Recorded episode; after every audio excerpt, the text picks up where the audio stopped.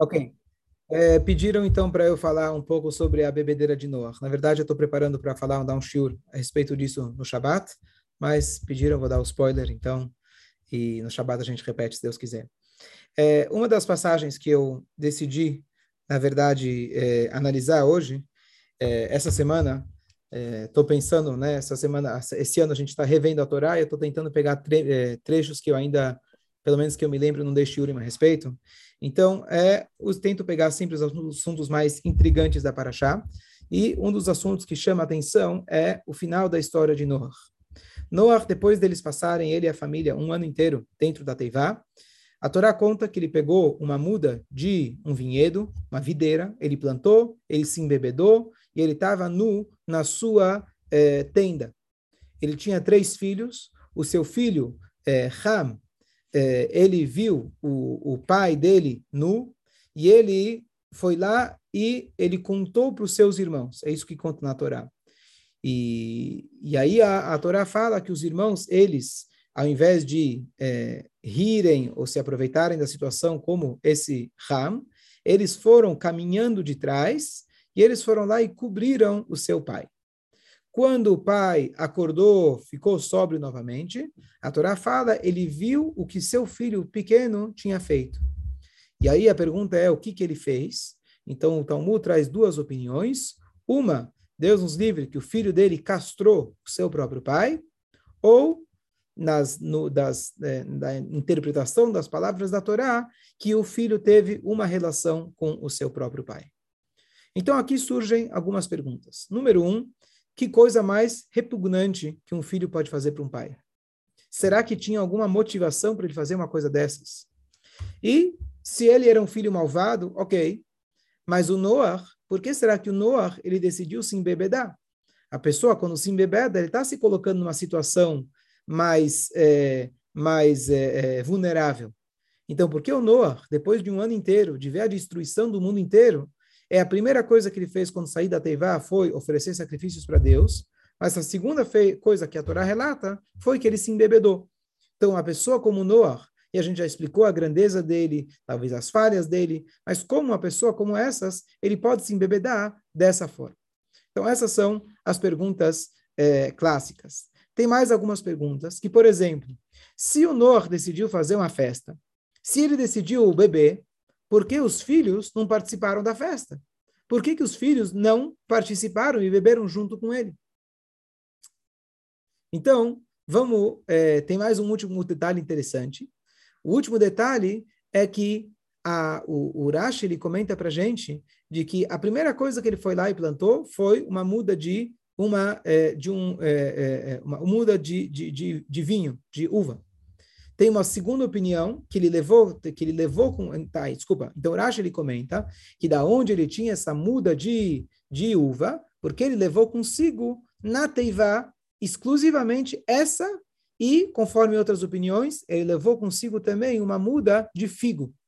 Por que essas? Então Rashi ele comenta na interpretação mais literal de que essas elas é, seria difícil, acho, se não me engano, para ele resgatar, não sei se o Urash comenta, outros comentam, seria difícil para ele resgatar depois do Mabur essas duas frutas.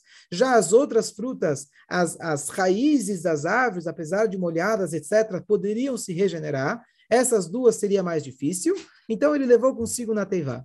Mas, na verdade, tem uma explicação mais profunda, porque justamente essas duas mudas ele levou consigo. Então, eu queria é, explicar de três formas diferentes esse episódio. Qual era a posição do Noah? Por que Noah fez uma coisa dessas? Em segundo lugar, como a gente entende a atitude do filho? Por que um filho faria uma coisa dessas com seu próprio pai? Deus nos livre. E, número três, a atitude nobre dos outros dois irmãos, que eles cobriram seu pai, e o que, que a gente pode tirar de lição em relação a tudo isso. Então, essas vão ser as nossas análises, se Deus, se Deus quiser. Então, tem uma explicação muito profunda que diz o seguinte: Noah, ele acabou de ver a destruição do mundo. E a pergunta, na verdade, é: como você interpreta o Mabul? O Noah, ele pensou que agora que Deus trouxe um Mabul para o mundo, o Mabul seria uma recuperação, seria uma regeneração, seria apertar o delete, o reset e começar do zero. Nós sabemos que os 40 dias de chuva, eles simbolizam os 40 medidas de CA que perfazem uma quantidade mínima de uma mikve. Então Deus ele fez, colocou o mundo inteiro numa mikve para purificar o mundo e começar novamente. E olha que interessante. O Noah, ele cometeu um erro. Mas o erro dele era baseado na sua interpretação profunda dos atos divinos. Olha que interessante. Antes do mundo ter sido corrompido por Adão e Rava, eles, na verdade, eles tinham pureza no mundo. Como que eles andavam? Eles andavam sem roupas. Porque não havia maldade, não havia malícia, e, igual que eu não escondo o meu nariz, o meu braço, eu não tenho por que esconder minhas partes íntimas, uma vez que eles são apenas ferramentas para poder servir a Deus, procriando e trazendo mais gerações para esse mundo. Não há vergonha, não há malícia, não há outras intenções é, egoístas nesse ato. O Noah, ele pensou que a partir do momento que Deus ele purificou o mundo, a partir do momento que Deus ele recomeçou, ele falou: bom, agora nós voltamos para o estado original da criação. Como que ele, como que ele mostrou isso? Primeiro, ele estava sem as roupas. Como a Torá fala, Vaitgal betorha halo. Ele ficou revelado dentro da sua, da sua, da sua tenda. E tem mais um detalhe interessante. Ele achou não somente que o mundo estava igual antes do pecado, ele achou que agora nós consertamos o pecado. A partir do momento que Adão e Rava comeram no fruto proibido, o que, aconteceu no mundo? Então, uma das explicações muito profundas, olha que interessante. Por que eles sentiram envergonhados a partir do momento que eles comeram do fruto proibido? O que, que mudou? Até então eles estavam sem roupa e agora eles sentiram vergonha de não ter roupa se criou, na verdade, a sensação do seu próprio eu. O meu ego. Até o momento deles comerem, eles sentiam-se apenas como seres aqui na terra, enviados por Deus para fazer a sua missão. Não tinham interesses próprios. A partir do momento que eles comeram do fruto proibido, apareceu um fenômeno chamado egoísmo. Não sei se vocês conhecem ou já ouviram falar. Mas Adão e Rava trouxeram a consciência de si aqui para o mundo. Essa consciência criou muitos problemas. Entre outros, quando uma pessoa ela anda sem roupas, ela tem vergonha. Por quê? Porque naturalmente mesmo uma criança, digo por experiência, as crianças chegam a uma certa idade de consciência, elas, sem você ensinar tanto, elas já têm vergonha da sua própria, né, das suas próprias partes íntimas. Por quê? Então, o que acontece é que a nossa consciência do eu, do meu egoísmo, faz o seguinte sentimento, isso é profundo e, e muito interessante. Por que eu tenho vergonha? Se as minhas partes íntimas fossem apenas uma ferramenta para eu poder servir a Deus igual que meu braço, igual meus olhos, igual meus ouvidos, que não tem vergonha nenhuma, não teria vergonha também das partes íntimas. A partir do momento que entrou o ser interesseiro, o ser egoísta dentro da consciência humana, o homem, a mulher tem vergonha das suas partes íntimas. Qual é a vergonha? A vergonha é que eu não tenho isso apenas como uma ferramenta para servir a Deus eu, às vezes, essa força humana atômica que nós temos, chamada a força sensual, vamos chamar assim, de maneira mais limpa, de maneira mais pura, essa força, ela muitas vezes é uma força egoísta. Ao invés de eu, por exemplo, ter um relacionamento íntimo apenas para poder fazer a, a, vontade de Hashem, trazer filhos para esse mundo, agradar a esposa, etc., eu tenho meus interesses próprios, os meus próprios interesses, minhas próprias busca de satisfação. Eu não quero mostrar essas minhas fraquezas para todo mundo. Essa fraqueza é uma vergonha. A gente esconde. E é por isso que a gente tem naturalmente essa tendência da gente esconder as nossas partes íntimas, porque a gente entende claramente que elas não estão apenas aqui para naturalmente servir a Deus e fazer o nosso papel, ela de forma muito é, muito fácil ela é desviada para expressar as nossas vontades, os nossos desejos e os nossos prazeres. Em resumo, a árvore do conhecimento trouxe o conhecimento do bem e do mal, simbolizando que ela trouxe a sensação, a consciência do meu eu egoísta. Qual fruta que eles comeram? Não foi a maçã. Tem quatro opiniões. Mas duas entre as quatro opiniões são a videira, uva, vinho, que inclusive a gente sabe que se Adam Arishon esperasse mais um pouco, ele poderia ter feito o kiddush com essa, com essa videira, com esse vinho proveniente dessa fruta. Se ele esperasse mais três horas, já se tornaria permitido, ele poderia ter feito o kiddush em cima dela. Essa é uma opinião. A outra opinião diz que era uma figueira. E está aí a razão porque Noah levou consigo essas duas frutas. Assim que terminou o dilúvio, Deus purificou o mundo, cacherizou o mundo. Ele falou: Bom, agora eu vou poder comer do fruto da sabedoria, e agora eu não vou ter mais os efeitos colaterais negativos que elas trouxeram para o mundo. Porque essa fruta ela trouxe tudo de ruim, mas agora, na consciência de Noah, ele agora deliminou o ruim.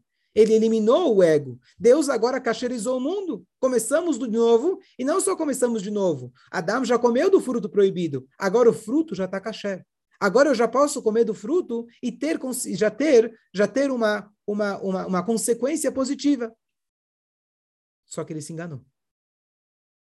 O que, que ele fez quando ele bebeu, tomou vinho? Tomar vinho em quantidade, quando a pessoa fica alta, que, que ela perde? A pessoa perde um pouco da sensação do eu. Ou a pessoa se torna muito mais egoísta. Mas uma das coisas que a gente perde um pouco dos nossos filtros. A pessoa, quando toma demasiada, a pessoa pode entrar em, Deus nos livre, como alcoólica. porque A pessoa perdeu os sentidos do seu próprio eu. Ela perdeu a noção. No sentido mais espiritual, igual os filhos de Arão que entraram no lugar mais sagrado, que também beberam antes de entrar, eles estavam buscando, Noah estava buscando uma transcendência. Ele achou que agora comer da fruta já não teria mais problema. Só que ele se enganou. O mundo não estava ainda nesse estado. Ele achou que o mundo estava pronto para isso. E ele, então, ao invés de ter uma consequência positiva da sua atitude, ele, na verdade, ele caiu no nível super baixo e ele teve as consequências negativas que o álcool traz. O álcool pode trazer brachá, ele é o kiddush, ele tem tantos brachot que a gente faz em cima do vinho, mas ele não estava pronto para esse momento de exagero, de comer da fruta proibida, porque o mundo ainda não tinha sido purificado por completo. Foi uma purificação que veio de Deus, mas o homem ainda não tinha se melhorado e se refinado. E por isso as consequências foram super trágicas para ele mesmo também. Essa é uma das explicações mais profundas que eu encontrei. Eu juntei algumas explicações que, na verdade, tiveram três pessoas que tentaram consertar, que, que, que é, ligadas com a árvore do conhecimento, Adam e Rava, depois teve Noah, depois teve Sará.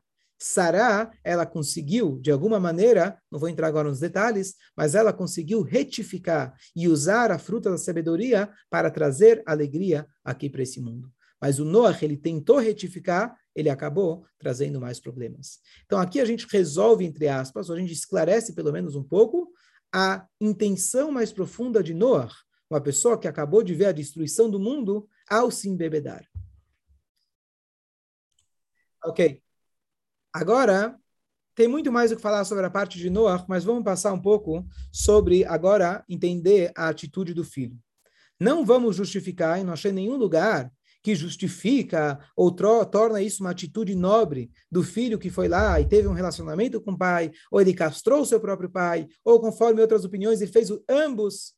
Isso não tem explicação, não tem justificativa. Não estamos falando aqui de um tzadik, como Noah, que a Torá fala que ele é um tzadik, que a gente precisa procurar uma explicação mais espiritual. O que sim a gente pode aprender dele ao que não fazer.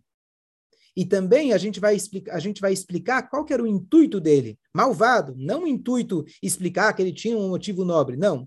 A pergunta é, o que, que de repente ele decidiu fazer isso com o pai e não outras coisas? Então a explicação clássica era, da mesma maneira que a gente viu semana passada, Caim e Evel, eles tinham o mundo inteiro à sua disposição. Mas pela discussão, pela competição, eles acharam que metade do universo em suas mãos não é suficiente, para ter tudo. Né? A inveja, os ciúmes, etc. O Ram, eles eram três filhos de Noah, e o Ram pensou, meu pai, agora saindo da Teivá, desculpa, ele vai querer ter mais filhos. Então, a, a, herança do mundo inteiro, ao invés da gente dividir em três, vamos ter que dividir em quatro ou mais. Eu não quero. Então, isso explicaria, não justificaria, mas explicaria a intenção do filho de castrar o seu próprio pai. Agora, tem uma explicação que a gente. Essa explicação não é literal, ela é mais. É, é, é chama drush, né? o que a gente pode extrair dessa passagem para o nosso dia a dia. A gente para e pensa Deus nos livre, como que um filho pode fazer isso para o pai? Então, eu vi uma explicação, mas é, tirando, quer dizer, claro, que ocorreu isso literalmente, mas tirando do literal e algo que a gente possa aprender para o nosso dia a dia. Muitas vezes acontece que o nosso pai, o nosso pai, ele foi um grande herói. Ele nos educou, ele sustentou a casa, ele me deu educação e, Baruch Hashem, deu tudo certo chega um estágio na vida que o pai ou a mãe, que eram os provedores, de repente agora se vira a, os papéis, os papéis se invertem, e agora o pai ou a mãe, não só que não tem mais condições, talvez, de se sustentar e o filho precisa ajudar, às vezes um filho precisa se preocupar com várias coisas que antigamente o pai era quem fazia por ele. Quem é que levava no médico, quem era que se preocupava, quem vai trazer comida e etc. E no mundo, nós temos duas formas de pensar. Eu escutei pessoas que moram nos Estados Unidos, e pelo jeito é assim que funciona. O pai, a mãe, depois de certa idade, você deposita eles lá no lar dos velhos e você vem lá, quando te chamarem o Hebra Kadisha, os filhos voltam. É isso que funciona. Um país consumista, um país de produtividade, quando a pessoa deixou de produzir, então a pessoa não serve mais. Esse é o pensamento do Ram.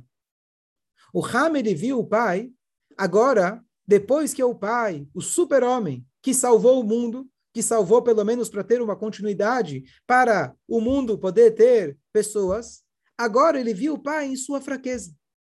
Agora ele viu o pai que se embebedou. Será que eu vou avaliar o meu pai por quem ele era? Se va... Será que eu vou avaliar o meu pai não só por quem ele era, mas quem ele era mostra quem ainda ele é mesmo que talvez agora com mais dificuldades. Ou eu vou falar, bom, meu pai já era. Meu pai agora é um bêbado. E agora, não somente que eu não vou ajudar ele, lembrar do que ele fez por mim, lembrar de quem ele é na sua essência e agora, coitado, está com dificuldades, eu vou me aproveitar do meu próprio pai. Número um, eu vou castrar ele da minha vida. Desculpa o termo, mas eu vou cortar ele da minha vida ele não traz mais filhos, ele não traz mais benefícios para esse mundo, ele não tem mais produtividade. Filhos é o nosso propósito aqui na Terra, trazer produtividade, trazer continuidade. Eu castro, eu corto ele da minha vida, uma vez que ele não tem mais nada para contribuir na minha concepção. Esse é um pensamento trágico. O outro pensamento, ele teve um relacionamento com o próprio pai, que a, a, a a, a, palavra de qual os nossos sábios extraem que esse foi o possível ato dele, ele que ele, ele, ele, ele viu a, a nudez de seu pai, ele revelou a nudez de seu pai. Entre, em outras palavras, ele se aproveitou da fraqueza do pai. Então, não somente que ele cortou o pai da vida, mas ele falou: será que eu ainda posso desfrutar alguma coisa? Vou usar um exemplo. Será que sobrou alguma conta no banco que agora eu posso pegar e ir lá e tirar dele? Deus nos livre. Essa foi a atitude do Ram traduzindo em tempos atuais, o que Deus nos livre, um filho mal agradecido pode fazer com seu próprio pai. Cortar ele da sua vida ou, Deus nos livre, se aproveitar dele. Vamos agora passar para a atitude nobre de Shem e Afet, que Shem foi aquele que deu. Então, Ham, ele foi amaldiçoado, ele tá, o, o, quando Noah percebeu, ele falou, você vai ser escravo, é, seu, seu, sua descendência vai ser escravo para o resto das gerações, etc. Então, isso foi a, a, a, o erro dele de Ham, e a gente termina por aqui Ham. Antes de eu passar para a atitude nobre dos outros dois irmãos, vou abrir aqui para perguntas. Fala. Vamos, vamos agora falar do Yefet. Eh, Shem e Yafet. São, é, eles são os dois irmãos. E a Torá, quem for olhar depois, é, tudo de bom, Gichabes, é, quem quiser depois olhar na Paraxá, aparentemente tem uma redundância. A Torá fala que esses, os dois irmãos, eles andaram de trás. Como eles não queriam ver o pai sem roupa, então eles foram andando, caminhando de trás, com as costas para o pai, não com a frente para o pai. Depois a Torá fala que eles viraram suas cabeças. Bom, se eles estão andando de trás, a cabeça está virada. E aí a Torá ainda fala, e a nudez do pai, eles não viram. Então, uma tripla redundância. Então, Urash, ele explica uma das redundâncias, que ele fala, olha, na verdade, eles andaram de trás, mas quando chegou na hora de cobrir o pai, eles precisavam virar para frente, porque eles precisam saber aonde que o pai está. Mas aí, na hora deles virarem para frente, eles viraram o corpo, mas a cabeça eles viraram para trás. Essa é a explicação do Urash. Mas ainda fica a pergunta, por que a Torá faz questão de dizer, se eles andaram de trás e na hora ainda viraram a cabeça, então eu concluo que eles não olharam para o pai. Então aqui tem uma explicação muito bonita do Baal Shem Tov, que explica essa redundância, que é a seguinte. O Baal Shem Tov, ele diz que o mundo é um espelho. Quando a gente vê uma falha, um erro de alguém, isso, na verdade, é um sinal para nós nos melhorarmos. Acho que esse é um tema já conhecido, a gente já falou disso várias e várias vezes, que a gente, quando vê algo em alguém, isso na verdade significa que é algo nosso também. Só que nessa colocação a gente precisa entender melhor. Se eu vejo um assassino, quer dizer que eu sou assassino? Se eu vejo um, um Hitler e Marshmallow na minha frente, quer dizer que eu sou igual a ele? O que, que significa isso? Que quando eu vejo uma falha no outro, alguém que roubou, alguém que fez uma coisa, uma calamidade, uma, uma coisa tão grave, eu sou igual? Nem numa pequena escala. O que, que significa que quando eu vejo algo no outro, eu tenho em mim também? Então a explicação, na verdade, é um pouco mais, é um pouco mais é, refinada. Tem duas maneiras da gente ver um erro em alguém. Tem às vezes eu vejo uma pessoa que ela tomou uma atitude errada e eu chego em casa e conto para todo mundo o que aquela pessoa fez. E eu fico revoltado com aquilo que aquela pessoa fez. E eu comento para todo mundo. E eu coloco no jornal e eu fico revoltado. Aquilo me incomodou. Essa é uma maneira da gente lidar quando a gente vê algo que a gente não concorda, algo que está errado na nossa visão. Tem uma outra maneira, que quando eu vejo algo errado, eu vou lá e pergunto para mim mesmo: o que eu posso fazer para remediar a situação? Ao invés de eu chegar em casa e contar para todo mundo e me revoltar, será que eu posso conversar com a pessoa? Será que eu posso remediar, fazer alguma coisa para que isso não aconteça mais? São duas atitudes muito diferentes. Uma pessoa observou o erro e ela se envolveu emocionalmente com aquele erro e aquilo consumiu a pessoa. A outra observou o erro como um sinal para algo que ela pode eventualmente mudar. Essa diferença é entre os irmãos. Um, ele viu o erro do pai e aquilo ele viu, aquilo tocou nele, aquilo mexeu com ele.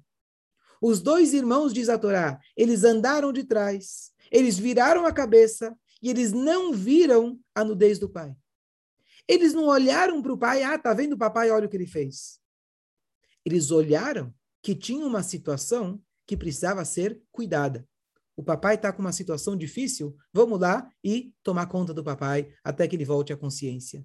Eles não olharam para o pai falando, olha, que nem ele fez. Olha, papai está sem roupa. Olha o erro que o outro tem. Olha as falhas do outro. Isso é revoltante. Isso não dá para, não pode ser que nosso pai faz uma coisa dessas. Ou sei lá que atitude que ele teve, ou ele entrou no erro do pai. Eles viram a situação, mas eles não olharam para o erro do pai. E aqui está a mensagem do Baal. Quando você vê um erro de alguém e você percebe que aquele erro está te incomodando, e aquele erro fez com que você se envolvesse emocionalmente com aquele erro, é porque provavelmente você sofre do mesmo mal.